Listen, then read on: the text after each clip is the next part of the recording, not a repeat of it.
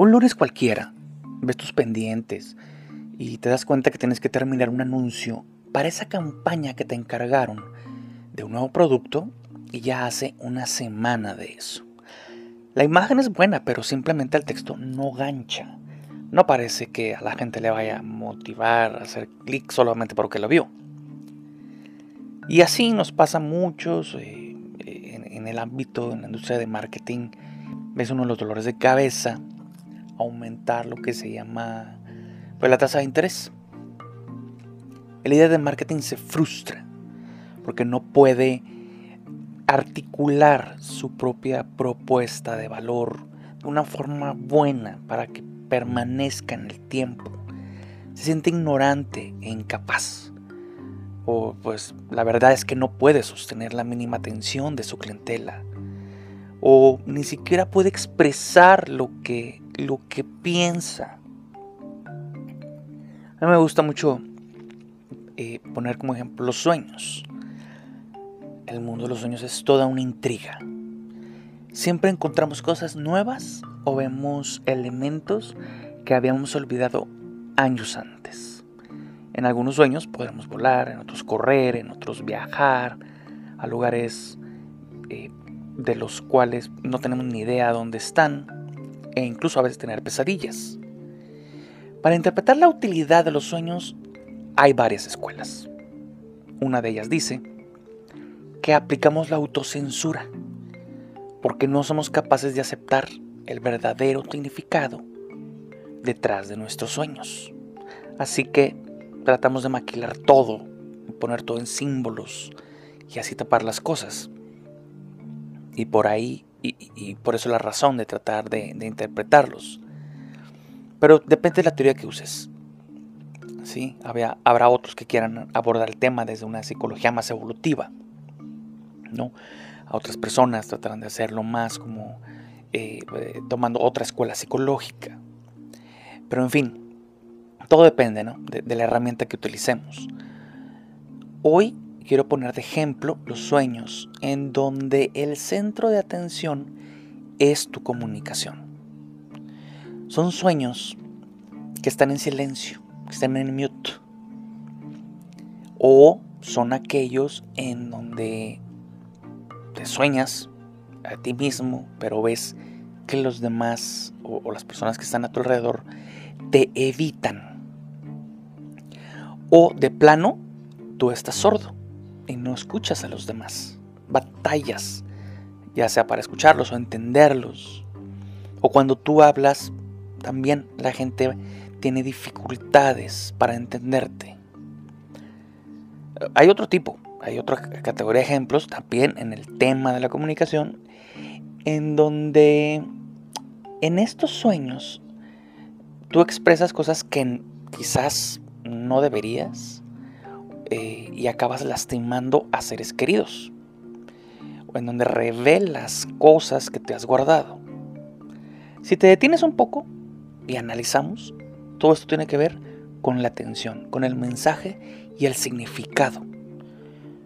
Aquí tú eres el mensaje. Y la verdad es que no quieren interactuar contigo.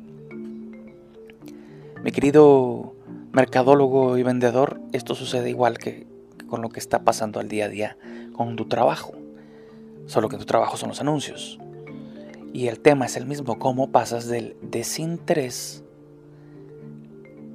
a la interacción. O en lenguaje más de redes sociales, cómo pasas del interés del desinterés al engagement. Mi abordaje en este tema no es cómo hacer o cómo contar historias, sino preguntarnos qué elementos del storytelling afectan a nuestro interlocutor para captar y sostener su atención. En esta discusión aparece el término expectativas. Y la verdad es que no podemos eliminar el elemento sorpresa de nuestro mensaje voy a tomar a los infomerciales como ejemplo, o a los miles de gurús que pululan en Internet. Presta atención, porque estoy a punto de revelar el secreto del éxito de tus campañas. Estás a un paso de obtener la respuesta definitiva al retorno de inversión. No te vayas aún, porque podrías perderte los pasos para obtener más clientes. O mira este video antes de que lo borren. O, ¿qué tal el de me he vuelto loco? Ahora voy a revelarte la verdad. Etcétera, etcétera, etcétera. Y así puedo continuar con estas frases tan poderosas que llama tu atención. Esta es la parte, vaya, todo esto te lo acabo de decir, para ejemplificar, para centrarnos en la parte de las expectativas. Según los expertos, el manejo de tu historia requiere un balance, como si fuera una ecuación entre los elementos nuevos y los conocidos. No puede ser todo nuevo, porque serías fantástico, la gente creería que estás hablando de ficción, pero no puede ser todo conocido, porque entonces vas a ser aburrido y nadie tampoco te ve a querer prestar atención. Tu historia es una liga que vas a estirar entre lo diferente y lo conocido. Ellos le llaman el conocimiento y la curiosidad, porque la curiosidad mató al gato.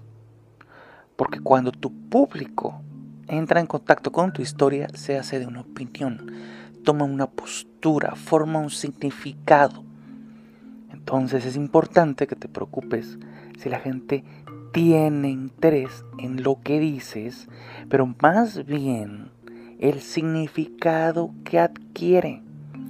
En storytelling a esto se le llama meaning making.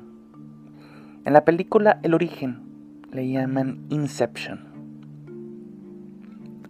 Así que, eh, en el tema, volviéndonos a centrar de tu trabajo, si estás con, dificultades que tengan que ver con, con, el manejo de historias, pues bueno, de nuevo recomiendo a Robert McGee, porque fíjate, él nos dice que detrás de toda historia siempre hay un evento responsable de que todo suceda.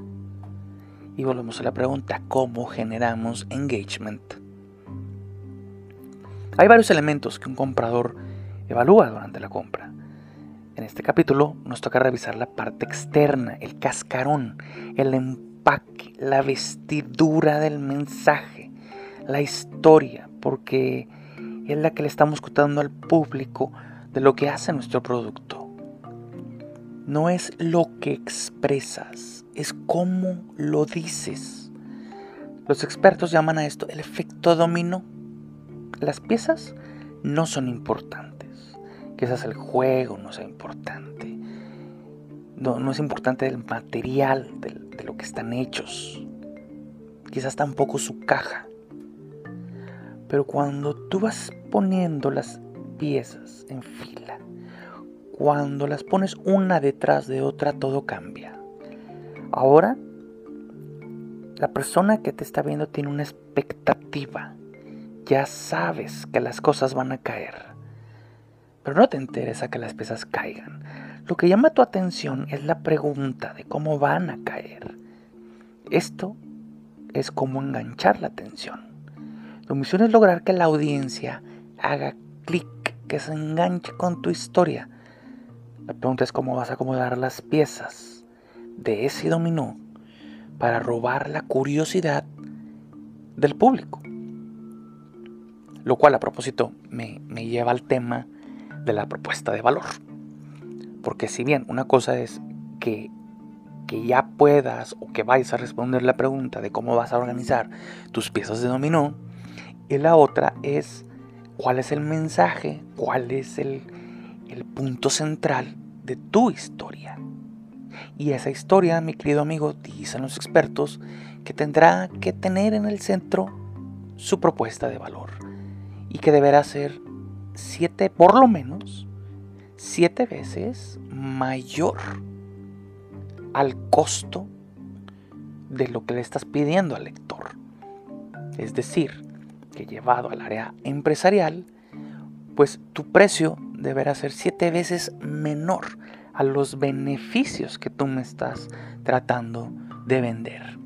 Y con eso no solo se llama la atención, sino como que empieza a despertar la parte utilitaria de ese lado del cerebro de todos nuestros escuchas.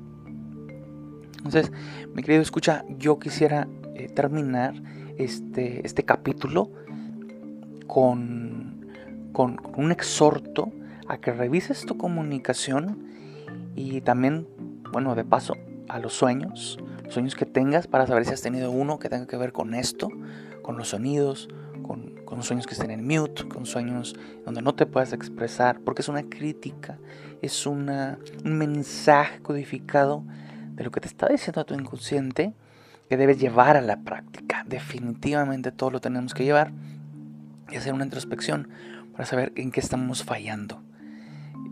Pero más que, que, que estemos fallando en el decir las cosas es en el cómo las estamos acomodando, cómo las estamos alineando. Todos tenemos piezas de dominó, todos tenemos la posibilidad de tratar de venderlos. Si una persona los forma o los alinea diferente, entonces bien por él. Si otra persona los alinea de una forma aburrida, de una forma conocida, entonces muy probablemente mal por él. Entonces despertará una atención mucho menor. Este es un capítulo más para Bendito. Mi nombre es Daniel Alvarado, que a tus órdenes. Saludos.